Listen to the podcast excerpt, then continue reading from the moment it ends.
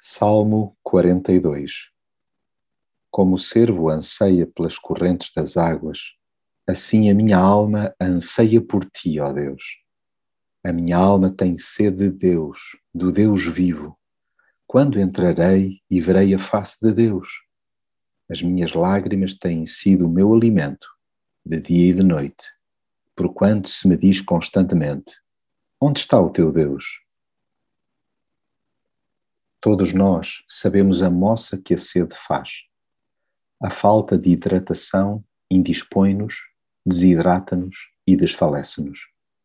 Assim como do ponto de vista físico salta à vista a importância de ingerir água, é crucial que refresquemos a alma.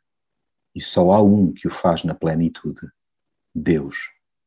Tal como os animais deambulam em busca de riachos, a caminhar em sua direção e dar-lhe a saber a nossa secura interior. Tenho sede de ti, do Deus da vida. Chega de andar a chorar pelos cantos, alimentando-nos de lágrimas. Ao invés de termos pena de nós próprios, digamos-lhe como ficamos a bater mal sempre que nos questionam sobre o seu paradeiro na nossa vida.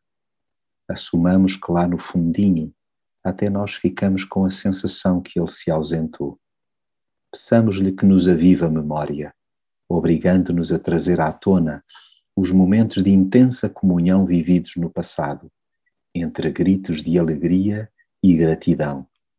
Deixemo-nos de lérias e queixinhas, chutemos para canto o desânimo e as preocupações, disciplinando-nos a confiar nele. Hajamos como cantamos. Ele é o meu Deus e o meu Salvador.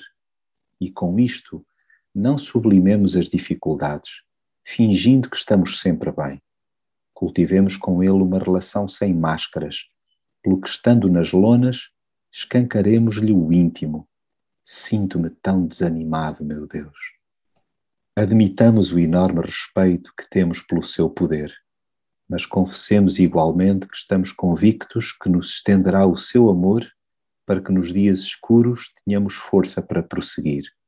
Sim, Jamais deixemos de conversar com aquele que nos dá vida, nem que seja para lhe expor a nossa instabilidade emocional e espiritual. Na crise ou fora dela, façamos sempre de Deus o nosso rochedo.